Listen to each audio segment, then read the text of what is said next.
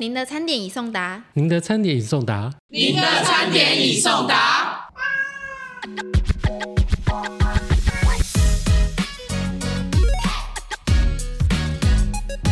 当时有一个晚上突然赖我说：“哎、他的房子被拆掉了。”我就哈哈，对方要撤告了，是他把被拆掉怎么办？他说没有，是我自己拆的。我就哈。你买了 Netflix，或者是你买了 YouTube 的会员，或者是你买了 NBA League Pass，你不见得要看。你买那个东西是给自己看的权利。那其实我有一个律师执照，我拿到这个东西，我是给自己一个当律师的选择权。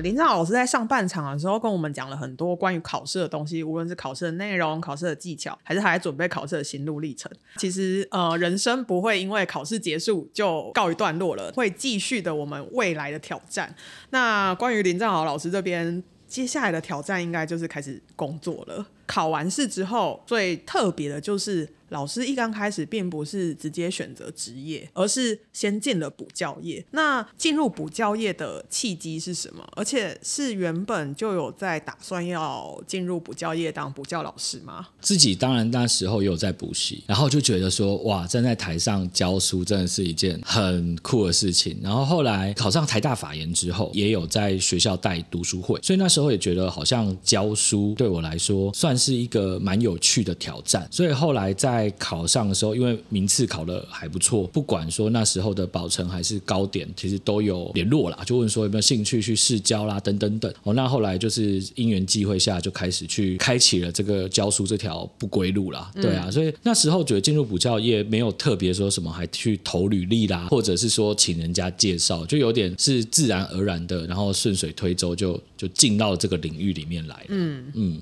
那时候开始在呃当补教老师的时候，同时的应该还有在读研究所吧？对啊，其啊对这边其实也可以讲，就是说那时候会去选择以补教为优先，主要是因为研究所学业还在身上，不太可能说立刻去实习、哦所以那时候就想说，那就等研究所念完以后，我再去实习好了。嗯，哦，这个念头真的不得了，因为我研究所后来念了六年半，就是 比小学还要久，小学才念六年，然后我就研究所却念了六年半，因为那时候其实大家。应该可以知道，说每个老师在站在台上虽然是三个小时，但底下写讲义啊、备课啊，其实会花非常呃、非常非常多的时间。如果有同业在听的话，我相信你们一定心有戚戚的。每个人跟你说，哦，三小时就这么多钱，好好赚了，你就可以跟他讲，我在底下的准备绝对是不止三个小时。所以有时候觉得说，为了要让自己的上课的品质，或者是至少要有东西可以讲，那你除了要读很多的书跟文章之外，你要花很多很多的时间去写讲义。除了这个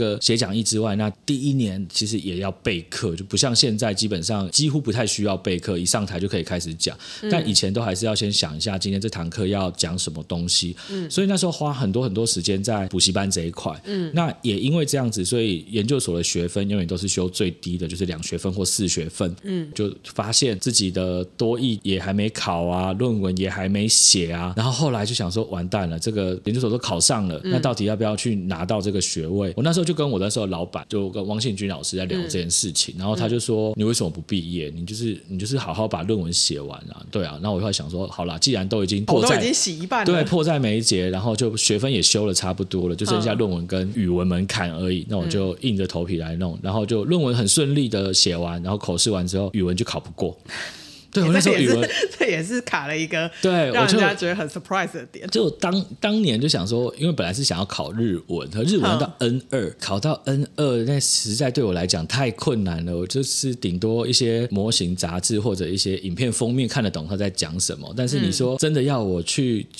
学日文到考试，我觉得真的没有办法。嗯，然后想说啊，就大家就想多译很好考，多译很好考，那我就想说好，那我就考多译吧。但是我们的门槛好像是八百分吧，好高哦！对，对我来讲真的好难哦。我那时候好认真，我还去跑去补习。其实那时候觉得说，也蛮有趣的，因为那时候已经当老师当了一阵子了，突然就坐在台下当学学生，然后看老师在台上表演，然后就看到左看到前后左右的同学，觉得诶这也是蛮有趣的一个一段回忆啦。还有多益那时候我记得是每个月考一次吧。就就是每个月考，然后就一直考考考了三四次，之后终于考过了。因为那时候多艺没考过，所以我还写了一份延长休业的申请书，然后去教务处那边，然后就求学校再给我半年的时间，嗯让我准备语言门槛。然后我就在那个休学原因写，就是我论文都写完了、啊，就是被卡在这个语文门槛过不了啊，希望学校再给我一点时间。还好啦，在六年半的时候终于拿到这一份证书，所以我的证书上面是压二月，就跟一般人大概是在七月毕业的时候有点不太一样。我那时候是二月的时候毕业的。哇，您的硕士的文凭真是血泪换来的。对啊，就是那时候，我觉得这东西也必须要承认，就是说，我会看到有一些同学，这种学霸等级的，A K A 像张璐老师那种，对，就是我觉得很多很厉害的人，他们其实可以同时兼顾学业跟工作。嗯，那我应该说，我认识的自己就是一次做好一件事而已，我没有办法一次做好两件事或一次做好三件事，对我来说太困难了。所以我其实那时候也是有在补习班那边要求说，希望我的课可以少一点，就是让我有多一点时间去准备这些。我甚至印象我在最后一次要准备多译的时候，我还停了一个礼拜的课，就是为了每天读英文，因为我知道只有这样子让我专心做一件事，我才有办法把这件事情做好。嗯，对啊，所以我也知道我自己没有办法同时兼顾那么多的事情啊。那原本预设完说读完研究所之后要展开律师的路嘛？嗯，那但是补习班老师当久了，要回去再准备当律师这段过程，有没有什么比较有趣的？或是因为我知道蛮多老师，他们可能后来律师反而就会变主业，就不是像老师现在是老师变主业。在这两个身份的调换的时候，老师是怎么样的去思考？因为其实那时候我记得是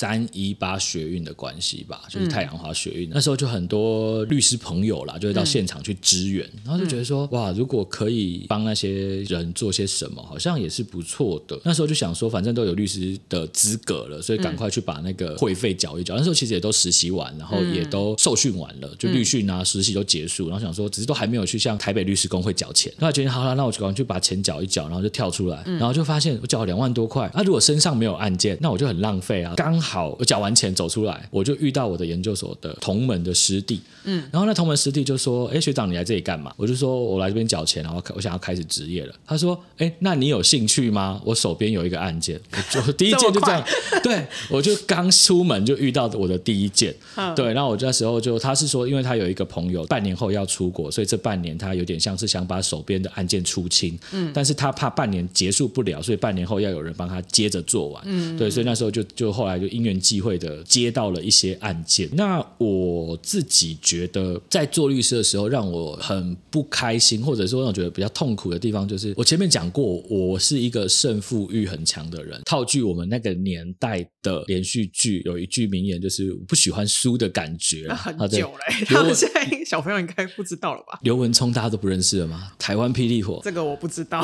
你不要装年轻。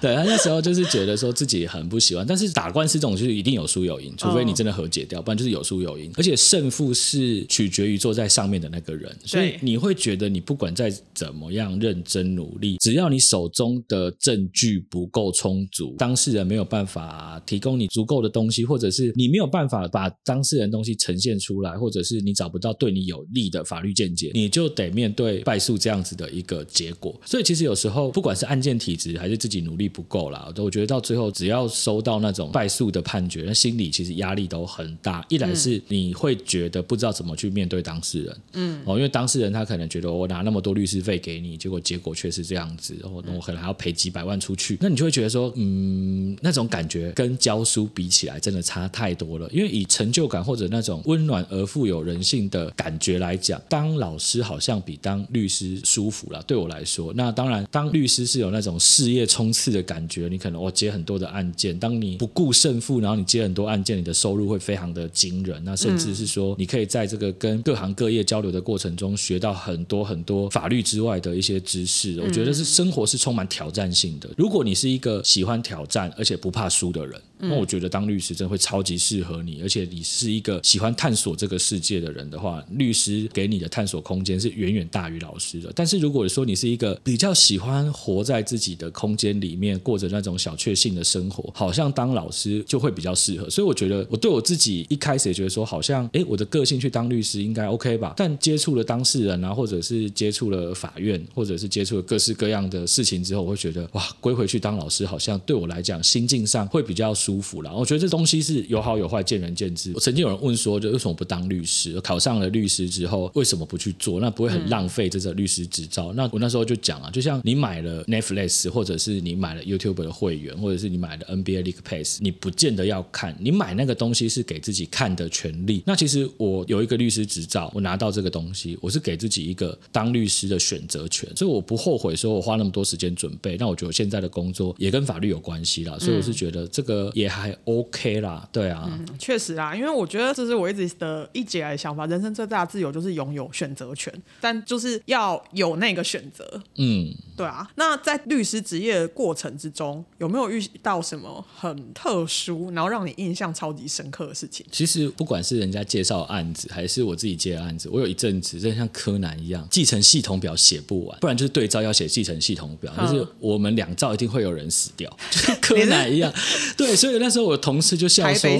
对，他说我这边我当时有个离婚案件，然后她很讨厌她老公，你要不要接？因为她 对他说看能不能发挥神秘力量，然后说是没有接啦。但我那时候其实不管是什么案件，都有人过世，就是然后有去拜拜吗？没有力量好像不太好。对，就是我我没有特别去拜拜，那时候就觉得啊，我就跟我的同事问说，这是很常发生的事情嘛？他们说没有啊，就是、嗯就是可能一个一年，可能他们接那么多的案件，可能会遇到个几次，很少人像我这样子，手上假设有十件，十件都有人死掉，就是这太特殊了。当然，我不会觉得是什么神秘力量，我觉得这一切都是巧合啦。但我就对我自己来说，算是一个我自己会拿来开玩笑的经验吧。就是说自己当律师，当然像柯南一样，就真的是到处都会遇到这样的事情。还有就是刚出道的时候职业病吧。通常我们在当律师的时候，会请法官翻开卷中的哪一页，然后去对应接下来讲的东西。那那时候因为我太常在上课的时候，就要同学翻开讲义，所以我也是开庭的时候就跟老师，就跟不跟老师，跟法官说，哎，请法官翻开那个讲义的第几页。法官啊，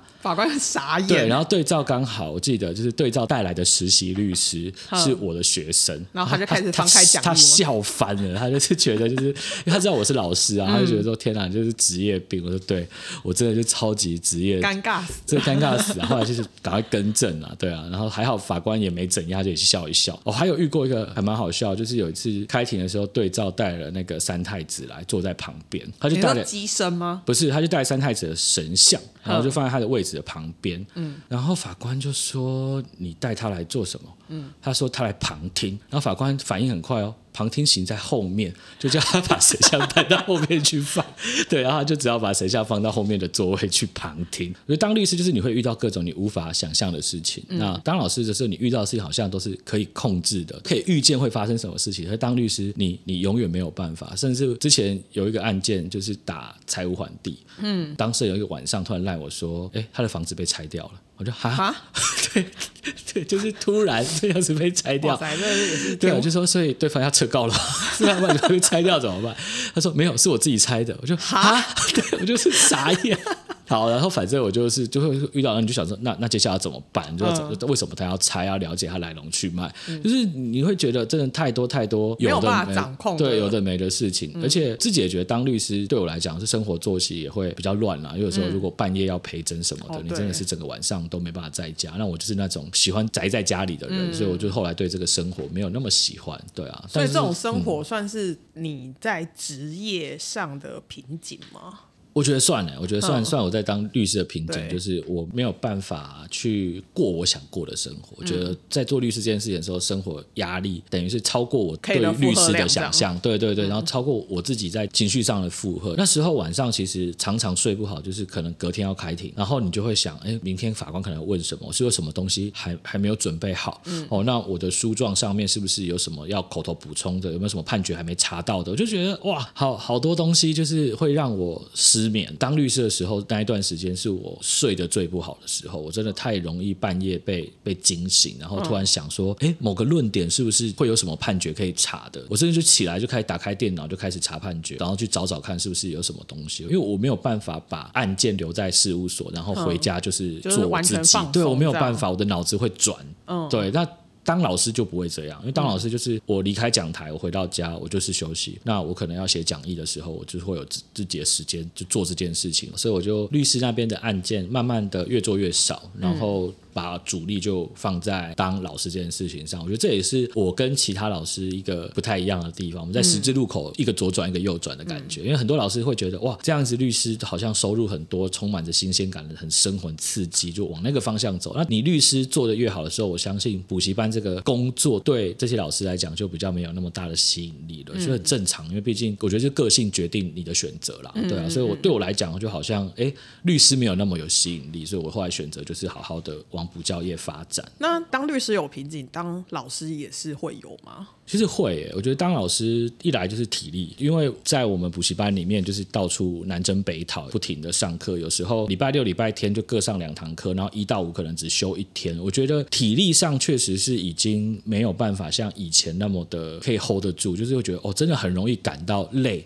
或者是会有觉得说哦，今天真的好不想上课，好累哦，这种心里面也会累。我觉得这东西就很很矛盾。你觉得当律师因为刺激太多，然后我会觉得我的个性就是不。想要接受那么多刺激，但。没有刺激就不会成长，嗯，所以到最后，我每年唯一觉得自己在进步的时候，就是每年在开总复习课程之前，因为要写总复习讲义，就必须要看文章，所以我大概就会把这一年份跟我教的科目有关的文章收集起来，然后开始看。因为在这段时间觉得说，哦，我好像又有懂来了，又懂一些新的东西，有输入东西进来，不然平常其实都只是在整理，然后输出整理，然后输出。对我来讲，就觉得几乎是没有在在成长。嗯，那另外几个就是在台上。也十几年了，嗯，所以说我成长年代的笑话，或者是我成长年代的角色，已经不再是学生认识的人。就像我刚讲刘文聪，可能现在比较年轻的听众会觉得，哇，那是我阿妈在看的连续剧，对，台湾霹雳，至于吧？对，什么金色摩天轮之类的，就而是我爸爸妈妈、我阿妈在看的，对啊。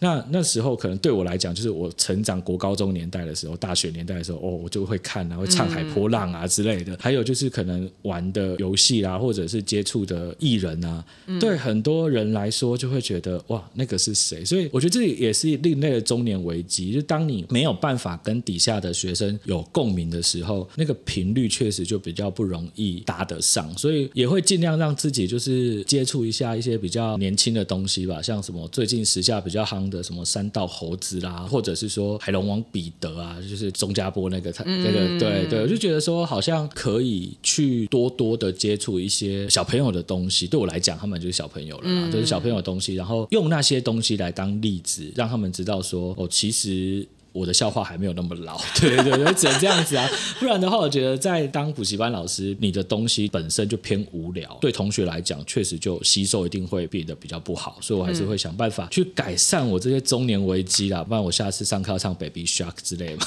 对 啊，Baby Shark 应该不是他们那个年龄，对，因为我现在都是接触这些东西啊，那巧虎的歌啊什么的，对啊。最近也是迎接了人生新的阶段，就是宝宝出生了嘛。偶尔会在老师的脸书上面看到小朋友的照片。那成为新手爸爸的想法，或是你有没有什么特别的感想？其实我觉得一个人的时候，你只要只要考虑到你自己就好。尤其大家都都成年人了嘛，所以就基本上也不用去管其他人在想什么。嗯。可是当你有小孩之后，你就是会被逼着长大，你必须把家里的环境整理好，适合他长大。嗯。你在做任何决定的时候，譬如说我可能接了一堂外地。的课程代表着我陪他的时间就会少很多，嗯，那我的另外一半就得必须要花比较多的时间一打一，那所以说在这样子的情况下，你就变得开始去考虑到说，我要把小孩跟家庭摆在自己的前面，因为以前都很容易以为自己有把，譬如说把另一半摆在前面，把家庭摆在前面，其实没有，你永远都是想到你自己。可是当我在有小孩之后，我会觉得，我如果再把自己摆在前面，基本上我的家庭或者是我的小孩或者是我的另外一半，真的会被拖累到。所以你开始必须要很认真的去想，我要怎么样去把这所有事情兼顾好，尽量避免说去造成大家的困扰。对啊，所以我觉得当爸爸最大的心境转变，就是好像被逼着从三岁变成三十岁一样，就从长子变成真正是一个爸爸。对，虽然很多时候还是跟长子差不多了，但至少在某些情况下，你得要学习成熟的面对那些东西了。对啊，我觉得当爸爸真的比我想象中的困难太多，就技巧面什么换尿布。泡奶那些，真的都很其次。有时候就是你跟小孩的相处啊，或者是在很累的时候，你要怎么样去跟小孩相处，或者是跟另外一半相处。我相信在听的人可能有些啦，也是新手爸爸或新手妈妈。嗯，那如果你有带着工作的疲累回到家之后，你不可能就说啊，我今天好累，我就不想顾小孩了。小孩就是在那里啊，嗯，他就是二十四小时需要人顾的一种生物啊，所以你就是得说，哎，我们要怎么样去调整啊？我觉得这个真的是都被逼着长大。那尤其是我不知道是不是我个人的关系，因为男生没有经历过十个月的怀孕，所以你不太会有一种我我要当爸爸的那种。当然，你另外一半怀孕的时候，你会觉得你要你知道你要当爸爸，但你心里面永远不会说我要当爸爸了，所以我要超前部署，我要预做准备，我要把所有事情都塞好，嗯，然后迎接新生命的到来。如果你会做到这件事情，我真的觉得你很伟大。但我就是没有，就是等到真的来的时候吓到，然后开始发现很多事情真的是很不够的，所以只好好好的去学啦。然后对啊，就就跟着小朋友一起长，对啊，就努力的让自己长大一点吧。我觉得当新手爸爸就是真的是跟着小孩长大。所以，那你的事业规划也会因为小朋友出生有变化吗？会啊，其实我觉得最最大影响就是我必须把我的工作的时间线索。我以前其实白天的时候，就是我在我还没有小孩的时候，大概可能每天会有五到六个小时的时间可以写作，就是看书或者写东西。那晚上可能花三个小时、四个小时在上课，就我一天的工作时间大概会是这样子。嗯，那我现在变成是我整个白天是完全没有办法工作的，因为小朋友醒来，对，就是你八九点跟着小朋友一起醒来之后，就是开始拔屎把尿。然后我家除了有一个婴儿之外，还有一只猫嘛，就是就是每天早上先帮了两只拔屎把尿之外，对，然后接下来就是喂饱他们，然后就开始想要带他去哪里玩啊，做什么？你总不能每天把他关在家嘛，嗯，对，所以带他出去，然后等等等，然后晚上可能有课就要去上课，嗯，那上完课之后回家，还有一些家事要处理，奶瓶总是要人洗嘛，嗯，垃圾要倒嘛，嗯，然后做完这些所有家事之后，可能晚上就已经十一二点，洗完澡才有办法开始真的读书跟写作。那时候就会说，哦，每天可能花一个小时或两个小时工作。我我不知道是不是所有念法律的人都这样。对我来讲，法律这工作很有趣，就是它会需要一个很长的酝酿期，你才有办法爆发出一定的量。譬如说，你给我四个小时写作，我可能前三个小时就是在规划、在想，然后再酝酿一些东西，最后一个小时狂写，然后就可以写出一个我觉得还不错的东西了。可当你只有两个小时的时候，你不太可能说我今天花两个小时酝酿，明天花一个小时酝酿，一个小时写。我觉得写出来东西会变得是很很片段，然后很零散，也没有办法那么专心的集中精神在想一个问题。所以我觉得对我的工作来说，确实是会有很大的影响。所以到后来，我给自己一个做法，就是不管今天有没有表定的工作，我就是要让自己坐在书桌前，我一天读一篇文章都好，就是维持那个感觉。那两个小时对我来说，可能读一篇文章，做一个文章摘要，状况好的话，可能可以读到三四篇文章，做三四篇的文章摘要，至少维持一个，我让我自己可以在两个小时内完成这些事情。那我就做这些事。那可能每天累积一些素材，那将来再把它改编成讲义的时候，也会比较轻松啦。所以你说要改版一本书啦，或者是要写一个新的东西，对我来说，哇，现在时间上好像不太允许。所以前阵子那个这是一本再编解题书出补充包嘛，那也是解题这种东西还还好，就一天解了两三题，两三题可能一个月还是有办法解得完。但是你说我真的要写一本体系架构的那种，我真的是没有那样的时间啦，目前没有了。现在的生活就是要把小孩放在前面，跟小朋友一起相处的时间。对，就是对我自己来讲，我会觉得陪伴小孩长大是一件很快乐的事情。就是我我喜欢这样的生活，然后我也觉得我应该要好好的就是陪他长大。毕竟也不是说把他生出来就丢给别人照顾，就我我想要体验这一段人生啊。对，所以我就觉得这段人生有点像是也给自己稍微在法律上休息一下，因为毕竟可能这两三年的时间，我就是跟着小孩的作息，然后我的工作时间会变得比较少。但看着其他老师哇这么努力，也是会有点也会有点压力啦。但就想说算了，就当做给自己一段休息的时间。那这段休息时间就尽量不要脱离太远，我就还是有在看东西，有在写东西就好。至于说未来小孩在大一点的时候，时间越来越多了，那当然就可以把这段时间累积的东西，好好的再把它爆发出来。这样。嗯，那既然老师刚刚说提到书籍改版的东西，那我们就要来提个尖锐一点的东西，就是哎，时间是差不多了，还没有，还没有。短暂的状况之下，书籍改版是没有那么快嘛，对不对？但之后的话，应该我们还是可以期待老师的书吧？会啦，我觉得这段时间其实我有在想，将来的书要怎么样去改。变。最近可能都会以补充包的形式跟大家见面，因为我的自己的写作时间真的确实没有那么的完整。嗯，对，所以说可能原本的正好的民法解题书或者正好的民法选择题，不管是基础篇还是进阶篇，就会出补充包。接下来的书籍的规划，其实主要还是会在想说，同学会需要什么样的书？我觉得还是要回归读者的本位，因为就我现在自己的观察或想法，就是对同学来说，可能会觉得纯粹的解题书给的东西，就是真的是很纯的题目，也许在体系架构上面会比较偏少一点，或者是说资料的补充上面会偏比较少，看看要怎么样去改变。那当然，书的厚度也是一个很尴尬的问题，因为毕竟对作者来说，常常不小心就让书过胖，可是对出版社来讲，或者对读者来说，过胖的书就是没有那么有吸引力。对对对，所以就是如何在有限的篇幅内写出对同学最有帮助的书，我觉得这是我一直以来想要努力的目标。就这段时间虽然有时候闲着啦，但是也是有在想，哎，到底将来如果真的有时间要怎么去做？就像我一直就很想出生平无大志，但求六十分系列，想说是不是用一本比较简单的方式，然后让同学至少说我就是那种没有时间读这一科的人，但是你给我一本书，让我拿到基本分就好。我觉得也许有这个需求的人，对于这样的书可能就会诶有一点吸引力吧。我也不知道，我觉得我还在想，那之后也会跟出版社做充分的讨论，然后再决定将来书的一个撰写的方式。毕竟对同学来说，你们就是会希望一本量不要太大，但是又可以帮助大家了解一些东西、拿到分数的书。那我会尽量往这个方向去努力啦。那除了考试用书之外，会考虑出，比如说在育儿时期，然后出育儿感想之类的书。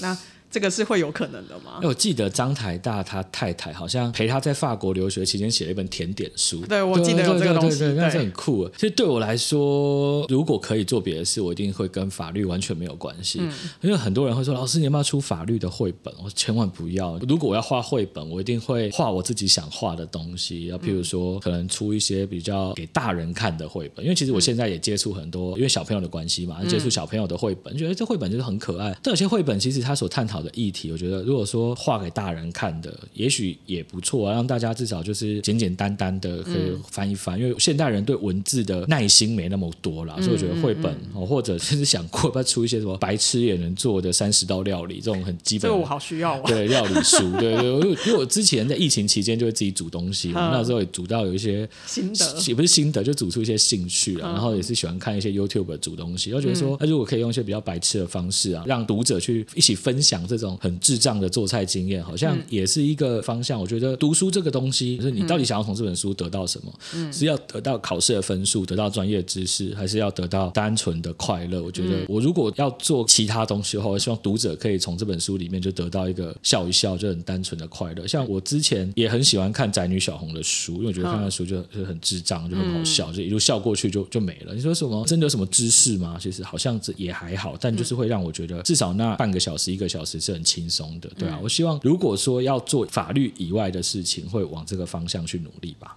嗯，今天的访谈差不多都到这里结束。那老师对我们的读者或者是在听的听众，有一些什么样想讲的，或是给他们鼓励吗？诶，首先哈，这是一个个人独享餐的首秀。那作为第一集的来宾，然后这也是我个人在 podcast 上的首秀。不知道我刚刚聊的东西大家觉得怎么样啊？但我觉得希望大家至少给这 podcast 一个。机会就是可能这一集 你听了之后觉得啊，我觉得还好，但是说不定第二集换不同来宾就变得更好笑了，对不对？好，所以我觉得希望大家至少就这个部分可以给这样子的一个活动支持啊。我觉得这我是我个人觉得说，不要让他在第一棒就开始负中，这种压力会很大。如果你你要退追踪，你在第十集再退，好不好？对，好，十集可以，十集可以。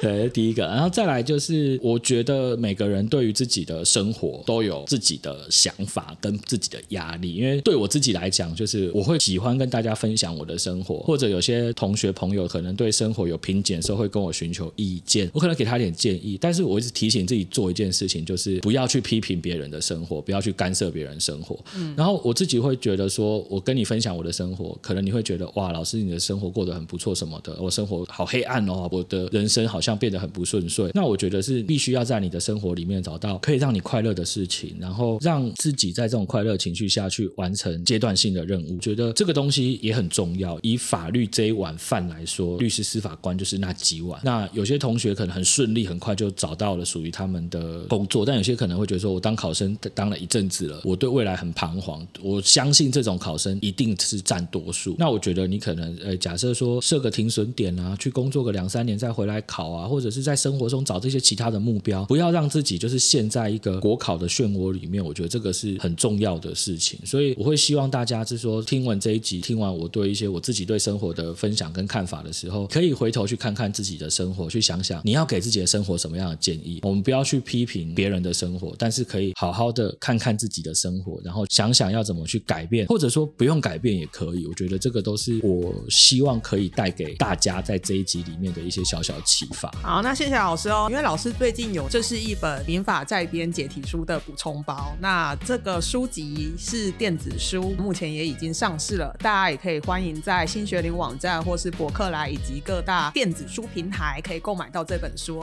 我们的节目就到这里结束，那下一集的话会有更精彩的内容哦，我们下次再见，拜拜，拜拜。